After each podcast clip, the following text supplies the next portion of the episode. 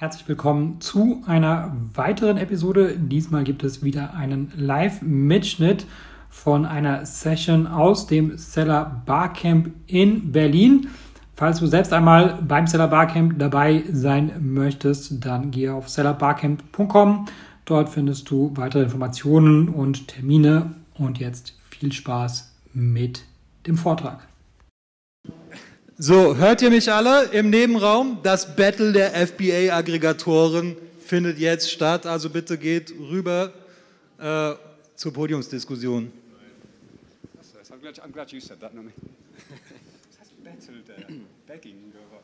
Okay, dann auf Deutsch schalten. Jawohl.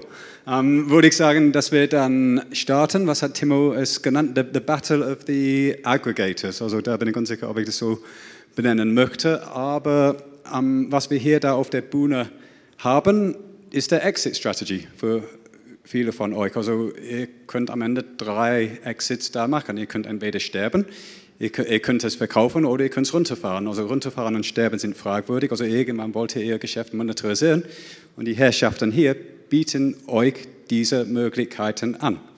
Und das werden wir heute die Insights von Ihnen bekommen. Also was ist der Prozess dazu? Was müsst ihr merken? Wie bereitet ihr bestmöglich darauf, in Sinn eure Zeit und Aufwand zu sparen und das bestmögliche Abschluss zu haben und auch ihre, quasi ihr spart ihre Zeit auch und ihr Aufwand, weil die wollen auch fokussieren, um das Beste für euch zu machen. Ähm, wie wir das halt mal machen, ist, wir machen ein ganz kurzes Intro hier durch. Also ich bin Nathan von Vollfind, mehr sage ich nichts, ich habe genügend Gelegenheit. Ich lasse euch gerne alles kurz vorstellen. Ich würde einfach mal vielleicht drei, drei kurze Sätze, ganz kurz, also ähm, zu eurer Person, wie ihr zu dem Geschäft gekommen seid, zu eurer Firma, also vielleicht der Herkunft und auch, auch der Zukunft. Also das wäre interessant. Wo geht ihr hin? Was ist, was ist der Reise von eurer Firma? Und dann gehen wir in diese sehr interessante Fragen, die ich teilweise von das Publikum schon bekommen habe. Und wir lassen dann ein bisschen Platz am Ende für ein, zwei Fragen von euch. Also meldet euch dann wirklich am Ende, wenn etwas da noch nicht ähm, gut genug erklärt wurde. Wir haben noch Chance dafür. Dann gebe ich weiter an Alex mit dem Link. Hi, sehr gerne, danke schön. Ähm, ja, Alex Ladogin, ich bin ähm, Director of Acquisitions bei Branded. Ähm, wir sind im Endeffekt ein ähm, Paris- und New York-based Aggregator. Uns gibt es jetzt seit ähm, einem Jahr und zwei Monaten, also Oktober letzten Jahres, und sind ein Team von 300 Leuten, haben 45 Marken im Portfolio und sind eigentlich schon, glaube ich, ähm, wirklich aufgeteilt auf USA und Europa. Und ich glaube, wenn du mich fragen würdest, wo die Reise hingehen soll, ich glaube, unser Ziel ist einfach wirklich global zu wachsen, das heißt auch Asien abzudecken mit der Zeit und im Endeffekt in fünf bis zehn Jahren einfach ein Portfolio von Brands aufgebaut zu haben, die auf der ganzen Welt bekannt sind und wirklich zu Household Names ähm, geworden sind. Ja, ich bin Severin von Dragonflip. Ähm, Dragonflip ist ein E-Commerce-Broker, also das heißt, ich bin keiner von den Aggregators. Ich, wir ähm, sind eigentlich, ähm, also wir unterstützen die Seller beim Transaktionsprozess, beim Verkauf ihrer Marke. Das heißt, was sind wir nicht? Wir sind kein Marktplatz und wir kaufen halt auch keine Marken auf. Wir unterstützen im gesamten Transaktionsprozess eher wie MA-Advisor. Ähm, von, der, von der indikativen Bewertung über Verhandlungen, da gehört auch Coaching dazu von ähm, Sellern. Ähm, ja, wo soll die Reise hingehen? Wir wollen eigentlich möglichst viele Seller dabei unter, unterstützen, den idealen Käufer zu finden ähm, das kann Aggregator sein, das kann aber auch ein strategischer Investor sein oder eine Privatperson. Da äh, gibt es relativ viele Möglichkeiten und die wollen wir aufzeigen und die ähm, Seller unterstützen. Genau. Danke, ja. Hallo, ich bin Georg, bin hier für Thrasio. Ich war davor 16 Jahre bei Amazon, unter anderem jetzt auf der anderen Seite. Das ist sehr lustig und auch eine ähnliche Phase. Ich bin damals 1999 eingestiegen bei Amazon, als es noch ein Buchladen war und äh, genauso verrückt ist die Geschichte jetzt von Thrasio. Äh, Thrasio ist ähm, sozusagen das Original der Aggregatoren, ist vor drei Jahren gegründet worden von äh, Josh und Carlos in Boston und ähm, seit einem Jahr ungefähr sind wir jetzt in Deutschland und Europa auch tätig. Ich bin für das Europageschäft verantwortlich. Wir haben inzwischen 3,4 Milliarden Dollar aufgenommen, 200 Firmen gekauft. Das ist eine Wahnsinnsgeschichte. Es ist der schnellst wachsende, profitable Unicorn ever und das macht natürlich Freude. Warum ist das interessant?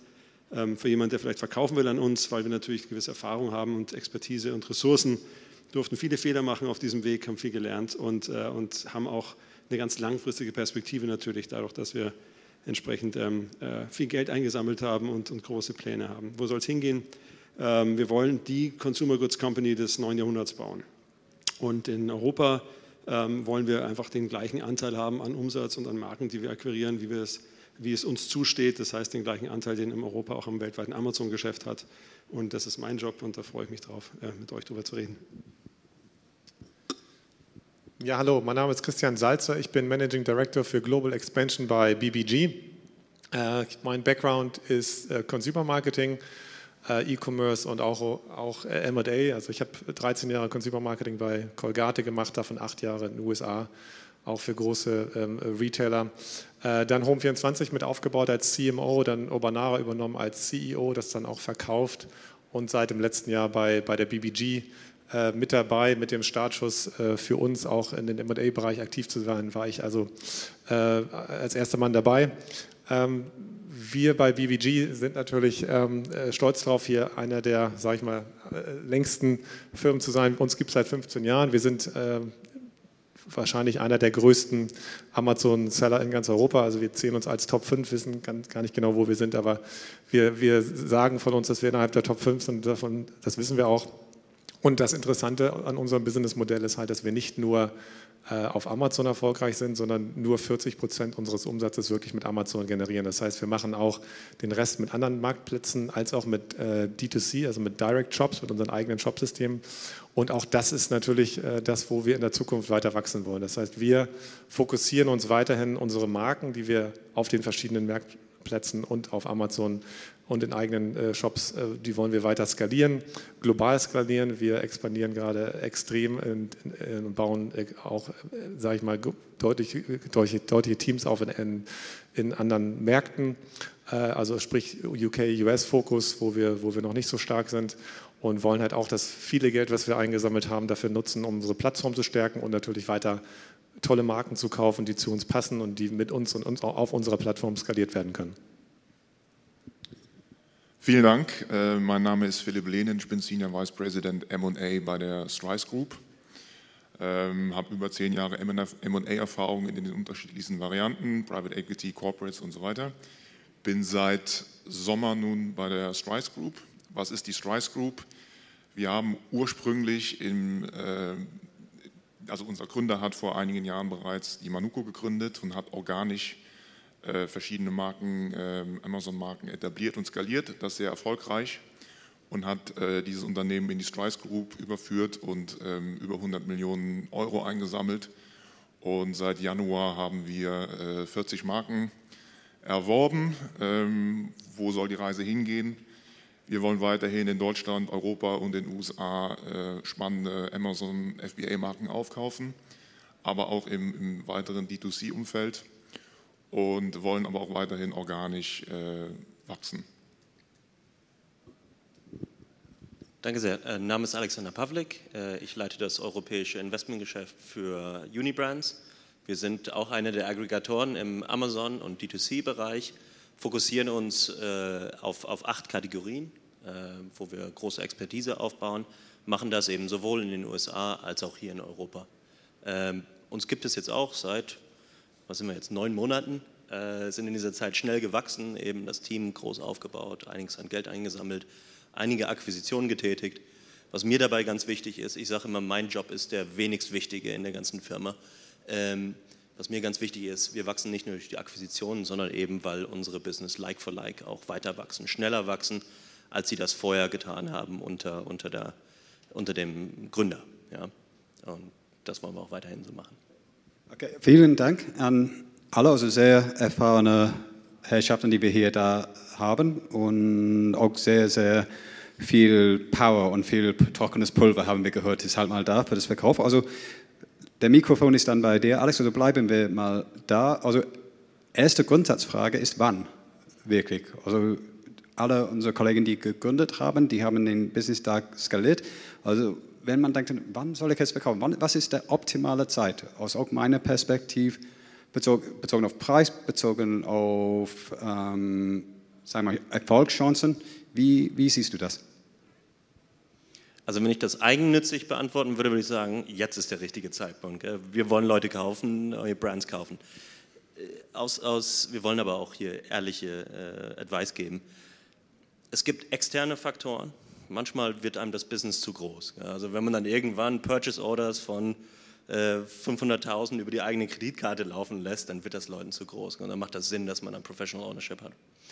Oder es gibt eben äh, Zeitpunkte, wo, man, wo die Operations auch sehr komplex werden. Weil irgendwann muss ich dann ein Team aufbauen, irgendwann wird dann auch äh, Admin im Sinne von Taxation, äh, Compliance sehr kompliziert und dann braucht man eben ein, ein großes Team von mehreren Leuten. Das ist etwas, was eine einzelne Person dann oft nicht stemmen kann. Ja. Ähm, wenn ich, die Business Trajectory muss aber auch stimmen. Gell? Es gibt einfach finanziell einen Zeitpunkt. Also es macht schon Sinn, wenn man mindestens mal 18 Monate, zwei Jahre Operating History hat und die eben nicht voll war mit äh, Out of Stock, sondern mal zwölf Jahre ein ordentliches Business, äh, zwölf Monate ein ordentliches Business gefahren hat. Gell? Denn dann ist es möglich, einem Aggregator das auch ordentlich zu bewerten und voll zu bewerten mit einem guten Multiple. Okay, also man braucht, man braucht Traction, also signifikante Traction auf, auf alle Fälle über 18 Monate am besten, also dadurch, dass ihr das halt mal berücksichtigen könnt. Also wenn es andere Meinungen dazu gibt oder Ergänzungen, dann dürft ihr da frei, frei einfach mal reinzuspringen. Nicht zu oft, bitte alle, aber wenn es halt mal ist. Und sonst sagen, haben wir es halt mal verstehen, das ist nicht nach Tag 1, also ihr seid nicht Equity-Investoren, also VC-Investoren, nicht in eine, Vision, sondern ihr kauft Unterne Unternehmen ab. Um, und wenn das soweit ist, kannst du da, Philipp, sagen, also der, der Prozess, sehr, sehr grob und, und high level, ich klopfe jetzt bei einem von euch oder vielleicht beim, beim Dragonflip zuerst und dann, was passiert danach, als es dann bei dir auf den Tisch mhm. landet, von, von der Seller-Perspektive? Ja, also es könnte sein, dass ähm, zum Beispiel über den Sebastian der Kontakt hergestellt wird und das Unternehmen landet bei mir auf dem Tisch, ich schaue mir das an ähm, notiere mir Fragen, die relevanten, dann gibt es meistens eine Videokonferenz. Ich möchte den Gründer im Detail kennenlernen, wo kommt er her, warum hat er die Marke gegründet, was hat er erreicht, wo sind vielleicht Schmerzpunkte, warum will er überhaupt verkaufen, was hat er für Preisvorstellungen.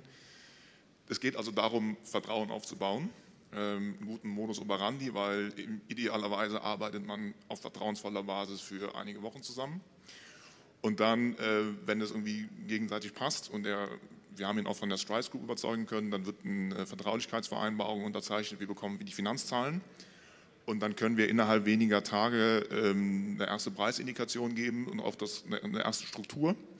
Dann gibt es ein zweites Gespräch. Wir gehen nochmal in die Details und ähm, es gibt ein Termsheet idealerweise, das wir verhandeln.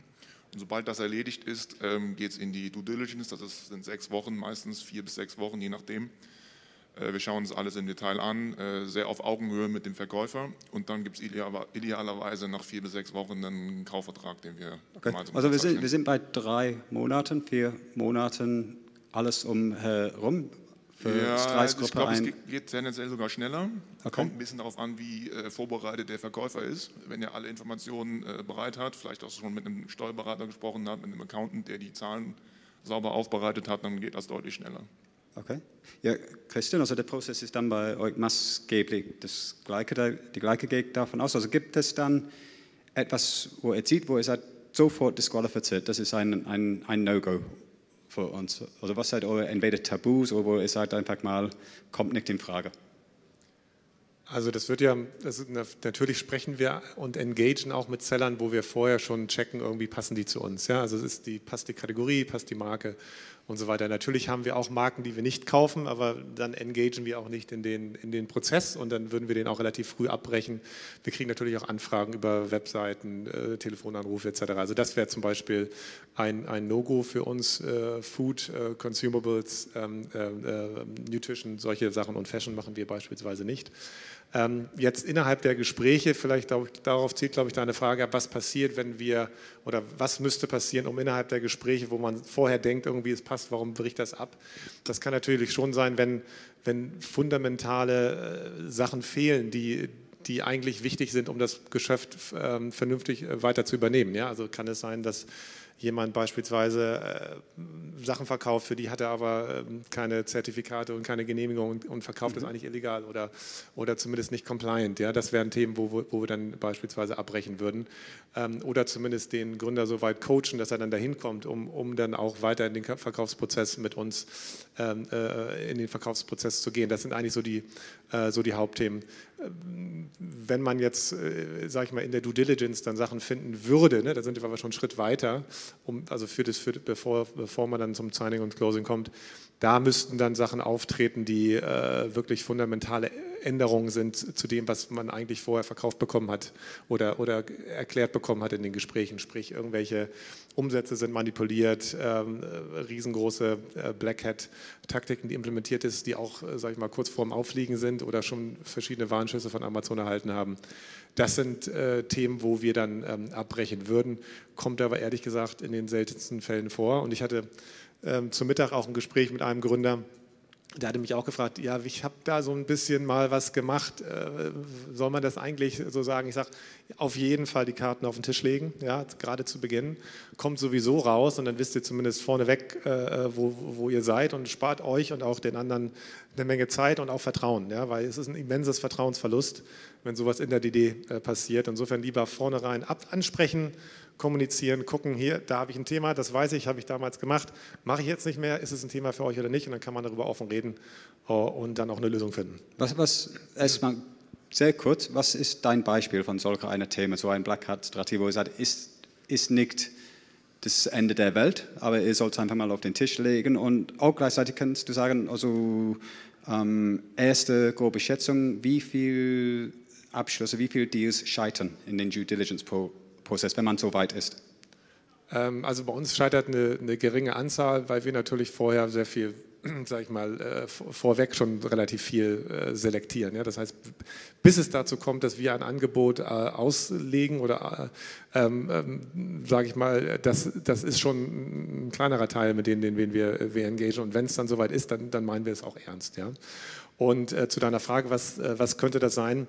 Also äh, wir haben beispielsweise einen auf Eis gelegt, äh, da haben wir, äh, mit denen arbeiten wir immer noch zusammen und helfen ihm jetzt die Compliance-Themen zu fixen. Ja, also wirklich, der hatte der darf, hat Produkte verkauft, die darf er eigentlich so ohne Zertifikate nicht verkaufen. Da, da, helfen wir ihm jetzt mit und hoffen, die Transaktion jetzt zum Beginn des nächsten Jahres dann auch durchzubekommen.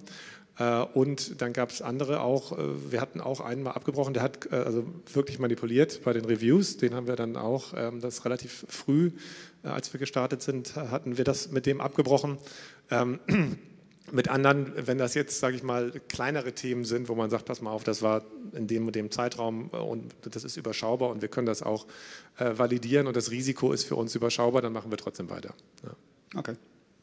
George, ich glaube, glaub, diese Frage ist, ist für dich prädestiniert ähm, mit der ganzen Historie von Thrasio, also als wirklich das First Mover. Da hast du selbst gesagt, da haben wir viel gelernt. Also wird ein bisschen vielleicht gemeint sein. Sag mir, was ihr gelernt habt aus diesen Fällen, die gescheitert habt über der Zeit. Was habt ihr für euch gelernt und was habt ihr gelernt, das für die Sellers da wertvoll sein kann? Also wir haben, äh, ich glaube, über die 200 Marken in allen Bereichen äh, was gelernt. Also wir machen in allen Bereichen jetzt äh, Sachen viel besser als, als vor drei Jahren und das geht los ähm, mit der Integration, wie man eben Marken übernimmt. Das ist nicht trivial einfach. Amazon ist nicht gut dafür aufgestellt. Amazon ist nicht ein Modell, in dem äh, die da, Amazon ist nicht davon ausgegangen, dass mal Aggregatoren kommen und 50 äh, Marken zusammenpacken. Und äh, das muss man richtig machen und muss es sanft machen und so machen, dass dann nicht irgendwie plötzlich äh, Amazon denkt, das ist jetzt irgendwie eine feindliche Übernahme und sperrt den Account.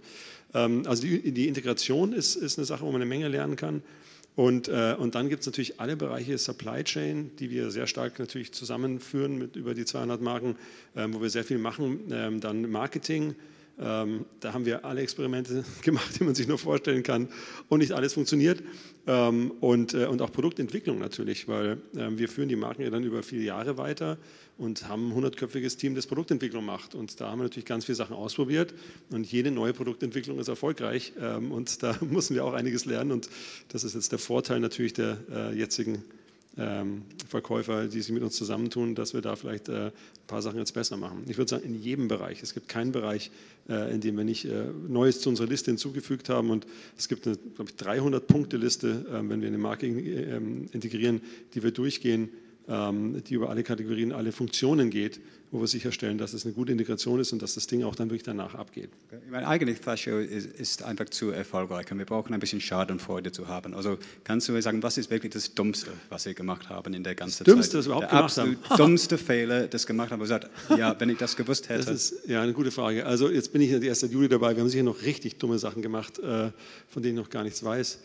Ähm, was ist das Dümmste? Ah, das fällt mir jetzt nicht, ja, was ist auf alle Fälle, ähm, wir haben ja, was ich sagen will, wir haben in jedem Bereich, glaube ich, immer erstmal auch ganz stark auf D2C gesetzt, weil wir da tolle Erfolgsgeschichten haben. Wir haben mit Angry Orange ja so eine Marke gebaut, die von 2 Millionen auf 30 Millionen, glaube ich, jetzt gewachsen ist. Und da haben wir sehr stark da haben wir alle Register gezogen. Da haben wir TV-Werbung gemacht. Snoop Dogg ist irgendwie das Testimonial dieser Rapper aus Amerika. Und wir haben, äh, und wir haben ein riesen D2C-Business aufgebaut. Und deshalb haben wir dann bei den nächsten Marken sehr ähnlich ähnliche Sachen gemacht und haben immer auch das Gleiche gemacht. Und, und äh, D2C ähm, ist nicht das Gleiche für jede Marke, so viel kann ich sagen. Also das zu denken, dass die alle sich so eignen wie dieses sehr edgy Produkt, ähm, das war sicher äh, eine Sache, wo wir eine Lehre genommen haben. Und wir investieren es nicht gleich stark in D2C bei allen Marken, die wir kaufen, sondern wir schauen uns ganz genau an, welche Kanäle funktionieren, äh, welche sind, also most likely, welche haben die größte Wahrscheinlichkeit, dass man damit erfolgreich ist und, und streuen nicht mit der Gießkanne sozusagen die Investments. Okay. Ihr, seid, ihr seid viel mehr gezielt, viel mehr raffiniert und detailliert. Es ist eben nicht, äh, genau, es ist, es ist einfach nicht so pauschal. Äh, ja. nicht, das weiß jeder, der eine Marke führt, der hat seinen ganz speziellen Ansatz. Und wir haben natürlich einfach erstmal probiert, diese ganzen Tools, die wir genutzt haben, erfolgreich bei Marke A, auch bei Marke B zu benutzen. Und das würde ich sagen, das machen wir nicht mehr. Das hast du gesagt, das ganz spezieller Ansatz. Ich würde an, an Severin die Frage da ausrichten. Um, da hast du erwähnt, hast du dich da vorgestellt hast, dass ihr dieses sehr große Netzwerk von verschiedenen Käufern dazu hat. Und, und jeder Markt vielleicht findet, findet seine Happy Home, also der richtige Käufer davor. Also kann ich vorstellen, dass, dass das schon dann sich lohnt, dann über euch dieses Kontakt zu haben, das Zugang dazu zu haben. Aber sonst, wenn wenn es so viel Transparenz gibt, wenn, wenn die Herrschaften stellen alle hier raus und sie sind nur mal ein Telefonat weg, also wie, wieso brauche ich dann einen Makler, um dieses Verkauf zu tätigen? Weil, wie ich es verstehe, ich würde selbst als Seller den Gebühren tragen. Wieso tragen den Helm? Das, das nicht für mich.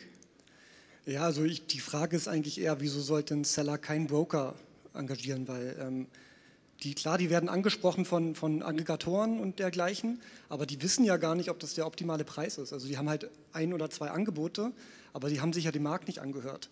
Und die haben so viel Energie da reingesteckt, ihre Marke aufzubauen. Ich glaube, das ist ja eigentlich nur sinnvoll, dann ähm, zu schauen, was ist der optimale Preis. Und den kriegen die halt nur, wenn sie irgendwie an den Markt gehen. Und der Marktzugang ist ja, ist ja eigentlich nicht da. Die brauchen halt irgendwie ein Bindeglied, der, der eigentlich den Marktzugang dann hat. Und das sind halt in der Regel Broker. Es gibt ja jetzt nicht eine Seite, wo die, wo die den Zugang zu allen möglichen Käufern haben. Es gibt ja auch äh, strategische Käufer, die, ähm, die vielleicht auch einen hohen Multiplikator zahlen würden, einfach weil, weil die halt Synergien sehen, ähm, die, die dann den, den Verkaufspreis quasi nach oben treiben, weil die Marke zum Beispiel genau in ihr Portfolio passt. Und den findet man halt nicht einfach, ähm, von dem wird man in der Regel auch nicht unbedingt angesprochen. Ja? Dann brauchen die halt schon einen Broker. Dann auf der anderen Seite, man muss halt so sehen, es gibt halt so bestimmte Situationen, würde ich sagen, einfach, wo man Experten braucht. Das sind, ähm, also wenn man, wenn man sich im Leben anschaut, man hätte jetzt zum Beispiel einen Rechtsstreit, ja, dann würde man, würden die wenigsten auf die Idee kommen, dann ähm, keinen Anwalt irgendwie einzuschalten. Und ähm, beim, beim, bei, bei einer Transaktion dann äh, ist es ja auch umso besser, dass man auch einen Experten an seiner Seite hat, der die Interessen vertritt. Ich meine, wir haben ja vorhin gehört, welche, welche, ähm, welchen Background eigentlich ähm, hier alle haben. Ja? Ich meine, die wenigsten Seller haben halt einen MA-Background. Ne?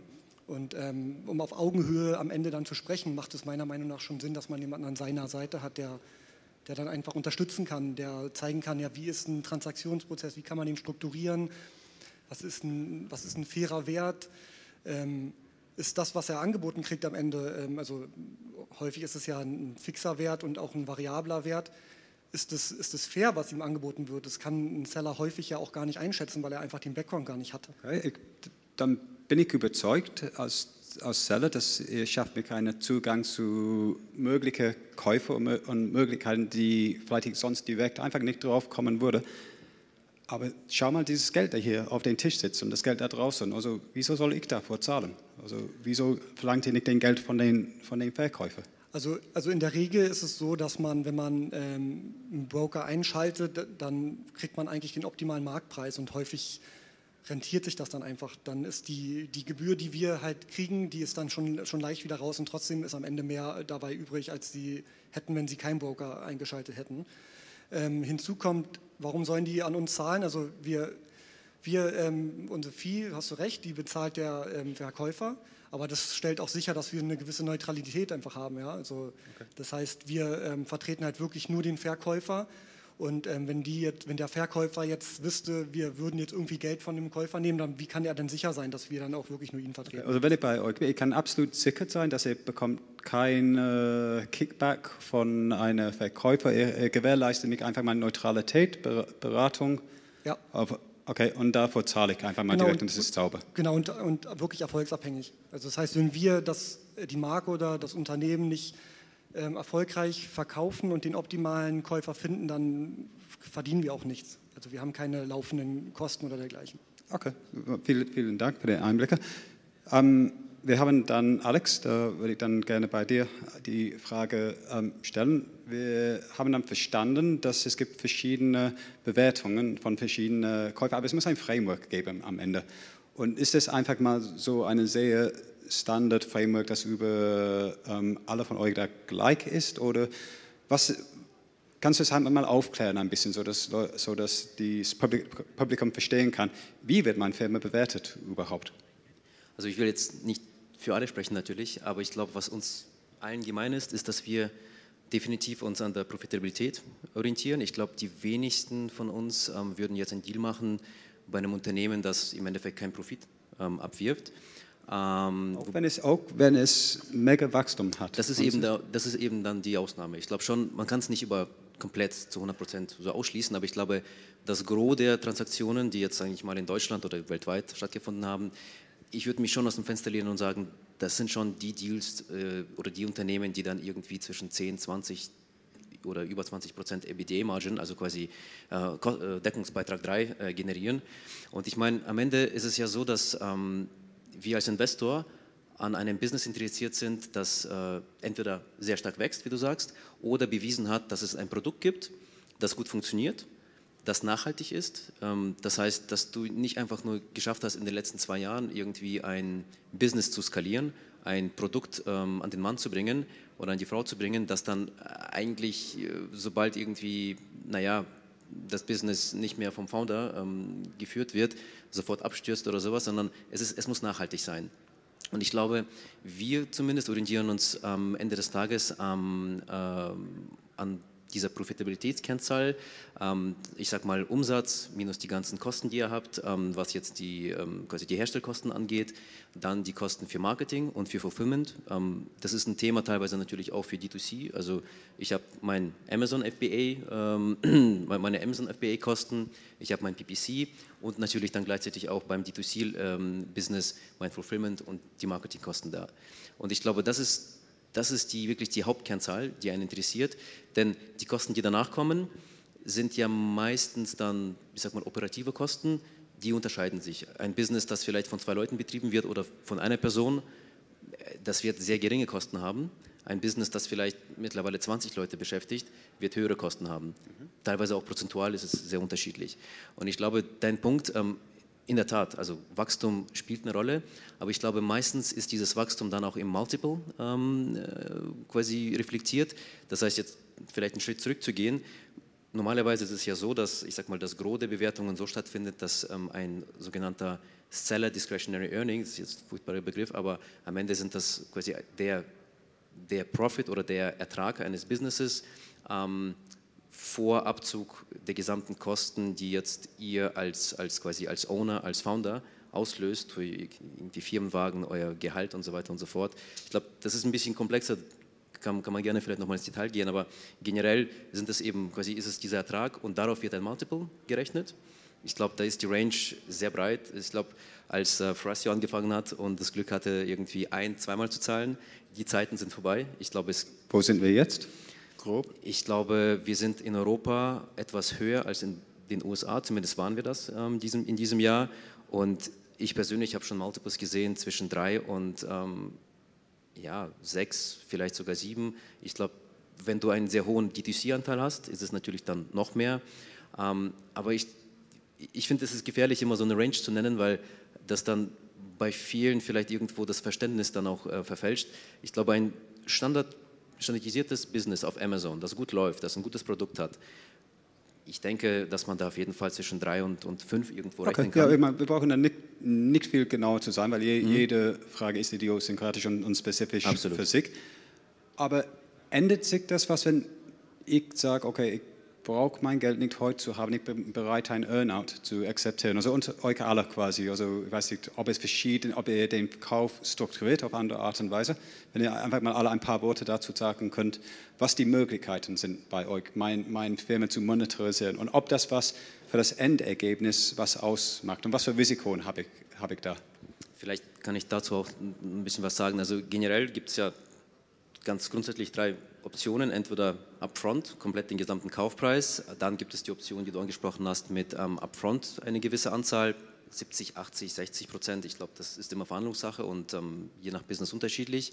Dann gibt es ähm, einen Earnout oder ein Stabilization Payment, das sind auch Begriffe, die sind einfach unterschiedlich, aber Fakt ist, dass quasi die nachgelagerte Zahlung ähm, den Erfolg des Unternehmens nochmal unterstreicht. Entweder geht man davon aus, dass das Business sich ähm, stabil entwickelt und eben diese Stabilität nach, beibehalten werden soll oder man geht von einem gewissen Wachstum aus und lässt den quasi Verkäufer daran nochmal partizipieren, meistens ausgezahlt nach einem, zwei Jahren, auch glaube ich Verhandlungssache.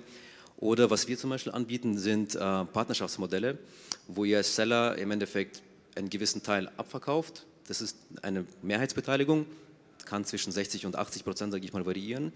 Und ähm, dieser Minderheitsanteil, den ihr behaltet, der wird dann nochmal in ein, zwei, drei, vier Jahren, je nachdem, wie man sich einigt, nochmal vergolten. Und die Idee dahinter ist, dass quasi der Verkäufer diesen Minderheitsanteil ähm, skaliert und einfach mitmacht mit uns bei der Weiterentwicklung der Brand und dann, ich sag mal jetzt ganz blöd, richtig eincasht am Ende des Tages, um gemeinsam einfach dieses Wachstum hinzulegen. Okay. Aber das ist, glaube ich, einfach ähm, auch Philosophie und ähm, je nachdem, wie man es machen möchte. Hat irgendjemand was dazu zuzufügen oder sonst andere Schlussworte? Weil wenn nicht, ich glaube, wir haben noch zehn Minuten und würde ich dann unser Publikum fragen, ob sie direkt Fragen haben. Ich würde noch eine kurze Sache zum Earnout sagen. Also ähm, ich wir versuchen, dass der Earnout halt nicht, äh, oder unterstützen die Seller, dass der Earnout halt nicht zu groß ist, einfach weil da eine gewisse Unsicherheit mitspielt.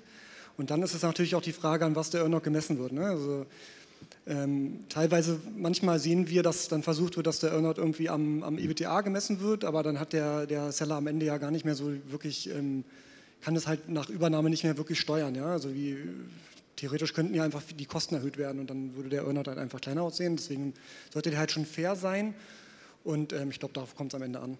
Also dass mhm. das halt ein fairer Earnout ist, der erreichbar ist, der, wo die Ziele auch wirklich möglich sind. Also, ich habe auch teilweise schon gesehen, dass es dann einfach Angebote sind, die ja, das Wachstum wurde in der Historie halt nie erreicht.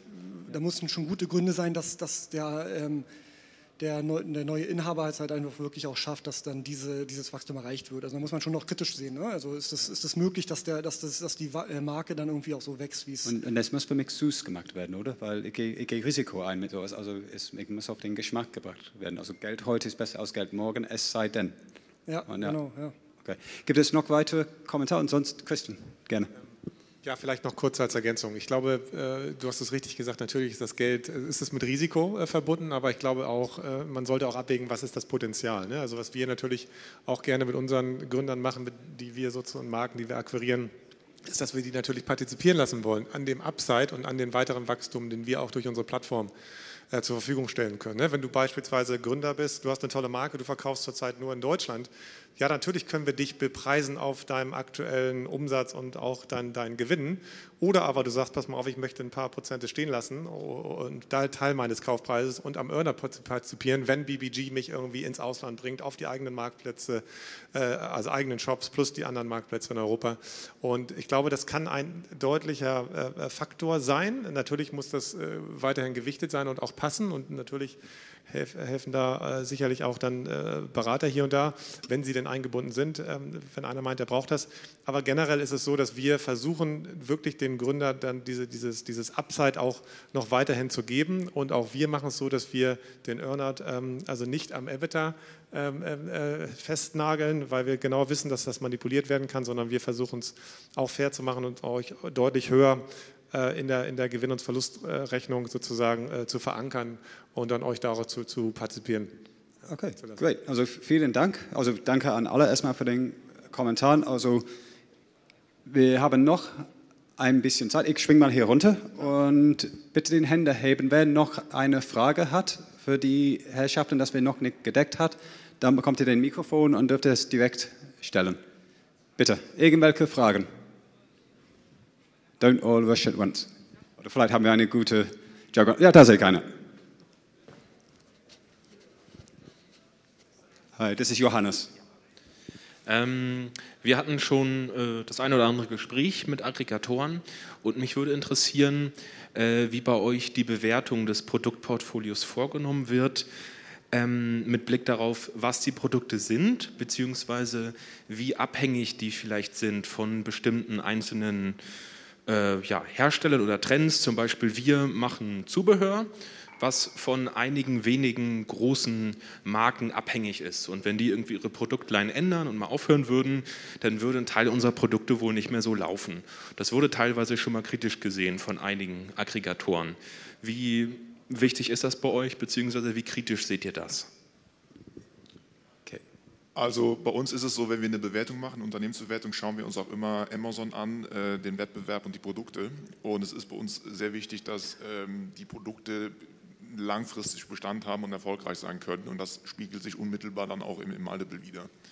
Also wir haben äh, auch nachgelagerte Kaufpreiszahlungen und der Multiple hat eine gewisse Range und da spielt zum Beispiel dann auch die Nachhaltigkeit des äh, Produkts äh, eine Rolle auf jeden Fall.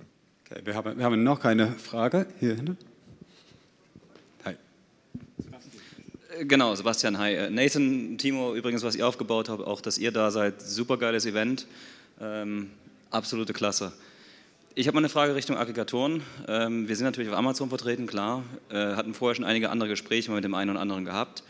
Äh, Hintergrund ist der, wir haben unsere Brands jetzt auch zum Beispiel bei Mediamarkt drin, Saturn, Kaufland, Globus, Hagebau, sind bei manchen zentral gelistet, haben jetzt, äh, was weiß ich, Euronics, Electronic Partner und sowas alles vorbereitet. Jetzt für mich die Frage, für welchen Aggregator ist es eigentlich interessant zu sagen, dass wir einmal Richtung Amazon natürlich gehen, egal wie stark, wie groß, wie gut vertreten.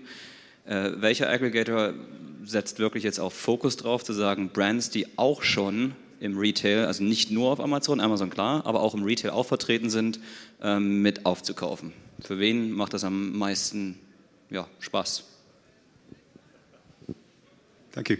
Oh, das ist, glaube ich, eine gute Frage. So ganz klar haben das alle noch nicht definiert. Also die, das Aggregatoren-Model kommt wirklich aus dem Amazon FBA-Hintergrund. Äh, ähm, es kommt vor allem darauf an, wie viel Potenzial ist da noch rauszuholen. Ähm, da kommt ja der Multiple her. Ne? Wie viel mehr kann ich das wachsen lassen? Wenn du jetzt schon alle äh, Verkaufskanäle ausgeschöpft hast und sagst, hey, mit Mediamarkt kann ich nicht noch mehr verkaufen, da geht noch mehr, geht immer noch mehr, klar. Ähm, aber es gibt ja so Standardhebel, die jeder Aggregator hat, eben unser Playbook. Ja? Jetzt bringen wir dich auf Amazon, dann machen wir Amazon FBA, paneuropäisch, dann machen wir auch noch USA, dann machen wir D2C, dann machen wir offline. Gell? Das ist ja so ein, so ein, der gleiche Brand Lifecycle, wie du ihn selber ja auch machen würdest. Nicht? Und je mehr da schon von ausgeschöpft ist, desto weniger ist ja für uns noch zu machen. Ja? Das ist so ein Aspekt davon. Der, der, andere Aspekt davon ist die Operational Complexity. Ja?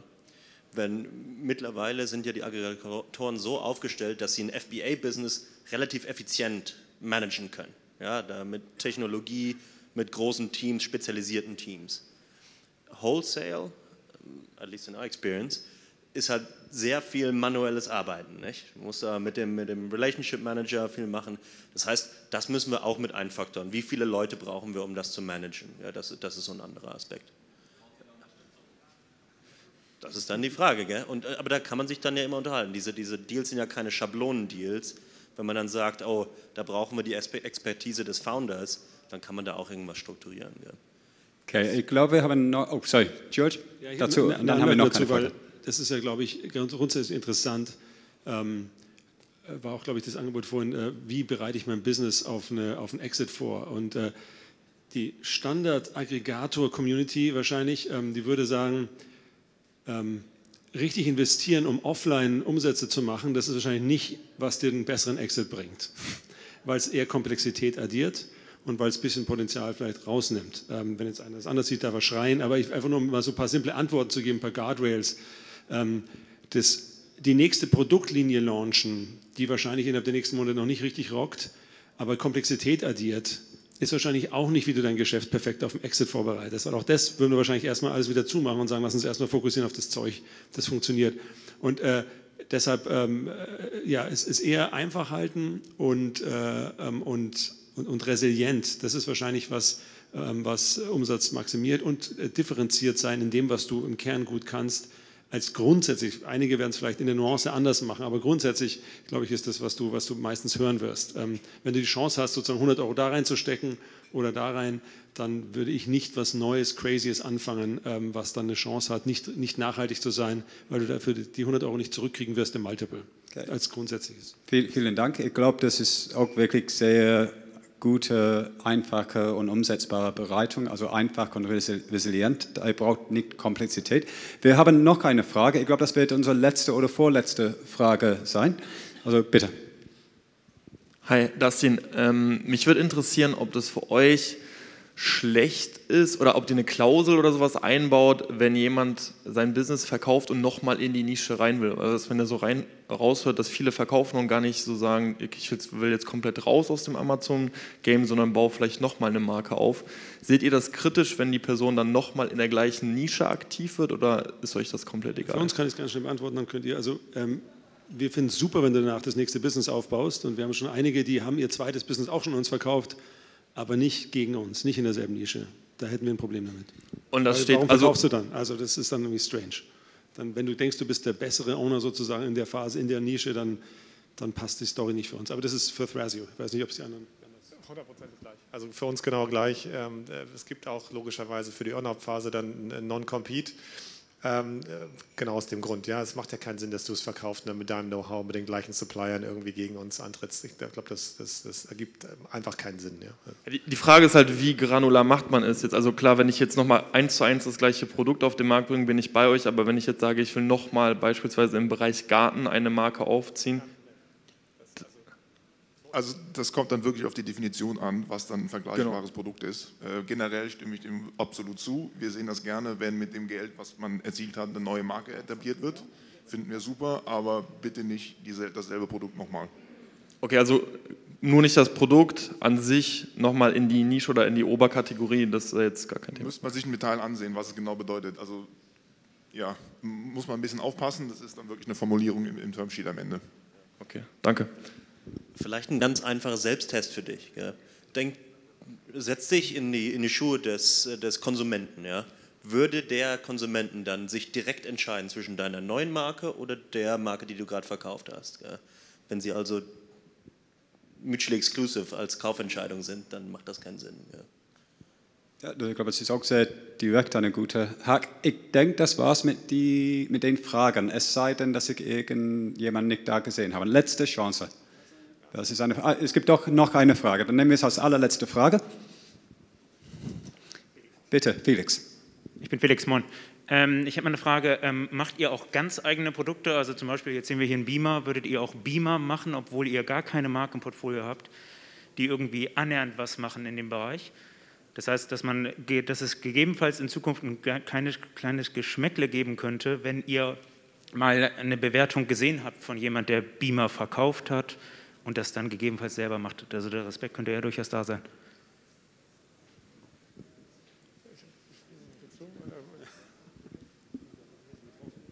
Eigentlich trifft es euch.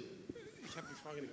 Nein, also würdest du, äh, die Frage ist, machen wir auch Produkte from scratch, also nicht nur aggregieren, sondern auch Produkte bauen. Und jemand wie bei den Brands Group, die daherkommen, machen das natürlich die ganze Zeit. Und, äh, und dein Thema war, das ist ja dann ein Geschmäckle, weil ihr habt dann vielleicht schon äh, in Pre-LOI ganz viel Daten bekommen von möglichen Partnern und dann könnt ihr darauf basieren und so weiter. Genau, und grundsätzlich auch wir machen Produkte from scratch, nicht in der Größenordnung wie bei euch, aber ähm, das kommt vor. Aber ich glaube nicht, dass, wir, dass das äh, eine Philosophie ist, die wir haben, dass wir so Market Research betreiben. Das wäre schon eine große Koinzidenz und man macht doch meistens ein gegenseitiges Non-Compete, ähm, wenn man äh, in die nähere Diskussion einsteigt. Aber genau, vielleicht kann ich das noch. Okay, jetzt habe ich, äh, also klar, also erstmal, wenn du mit uns ja, deine Daten austauschst, unterschreiben wir ein Non-Disclosure, also eine Vertraulichkeitserklärung. Ja, und da kannst du dir auch sicher sein, dass das, bei uns gibt es auch Chinese Walls, das heißt, unser Team, die sich sozusagen die Daten anguckt, redet und spricht auch über diese Fakten gar nicht mit dem Produktteam, was sozusagen unser Core-Business weiterentwickelt hat. Das heißt, da, da, findet überhaupt gar kein Austausch statt. Ja, und äh, das ist ein Punkt. Zweitens haben wir natürlich die, hast du das, die rechtliche Absicherung, aber drittens nehmen wir mal an, wir würden das jetzt wirklich äh, systematisch machen, äh, wird ja äh, morgen äh, wird ja keiner mehr an uns verkaufen, ja, und äh, das, dann sind wir tot und das, also das wäre ein Genickschuss für uns selber und äh, das würden wir auf gar keinen Fall machen, ja, weil wir glauben, wir glauben, dass wir unser Kernbusiness gut genug ist und gut genug Ideen hat, die können sie selber vorantreiben, aber wir suchen natürlich auch Marken und Produktkategorien, die wir ergänzen können. Aber das, das wird, ist komplett getrennt und das ist nicht, nicht irgendwie eine, eine, ein Research Lab hier, das wir betreiben, um irgendwie äh, unsere Produktleute äh, aufzuschlauen. Auf gar keinen Fall. Ja. Okay.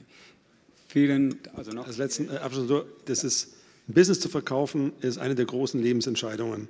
Und als Vertrauen die Währung überhaupt. Und deshalb sitzt, also jeder, der das ernst meint hier und länger im Geschäft bleiben will, wird das niemals riskieren. Das ist in Multiples gar nicht zu bezahlen. Wenn du rumlaufen würdest und sagen würdest, die haben das gemacht mit uns, das können wir nie wieder finanziell reinholen. Also das ist, Vertrauen ist Core, weil es für alle, alle von euch die wichtige Lebensentscheidung ist. Und das äh, wissen, glaube ich, die, die es äh, ernst nehmen auf dieser Seite hier ganz gut. Vielleicht noch ein Punkt. Ähm, ich glaube, ihr solltet eher Aggregatoren als die sehen, die quasi euer Business von 1 auf 10 skalieren und nicht von 0 auf 1 gehen, weil du hast ja extrem viel Risiko bei quasi ein neues Produkt zu erstellen, was überhaupt noch nicht irgendwie im Portfolio ist. Und ich glaube, dieses Risiko ist mit dem Geschäftsmodell und auch mit den Kapitalgebern, glaube ich, nicht so richtig vereinbar, vor allem nicht jetzt. Von dem her, glaube ich, ist die Angst echt wenig begründet. Also solltest du davon ausgehen, dass das eigentlich keiner macht. Von dem her, ja. Okay, dann vielen Dank allerseits. Also hiermit kündige ich an die Ende des Battle des Aggregators. Ich glaube, kein Blut ist geflossen, aber dafür sehr, sehr viel Information. Ich hoffe, ich hoffe wirklich aufrichtig, dass irgendeinen Tag eine von den Herrschaften schafft, euch eine groß, etwas Großes zu geben, also eine große Bilanz auf dem Bankkonto und aus allerkleinster Wertschätzung würde ich euch jetzt einfach mal die Gelegenheit geben, Ihnen gegenüber Danke zu sagen für die Informationen und die Einblicke, die die gegeben haben. So, Alex, Severin, George, Christian, Philipp, Alex, vielen, vielen Dank. Das war wirklich ein tolles Panel.